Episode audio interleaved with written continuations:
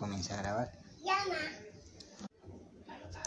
¿Qué son los recursos naturales? Los recursos naturales son los elementos y fuerzas de la naturaleza que el hombre puede utilizar para aprovechar.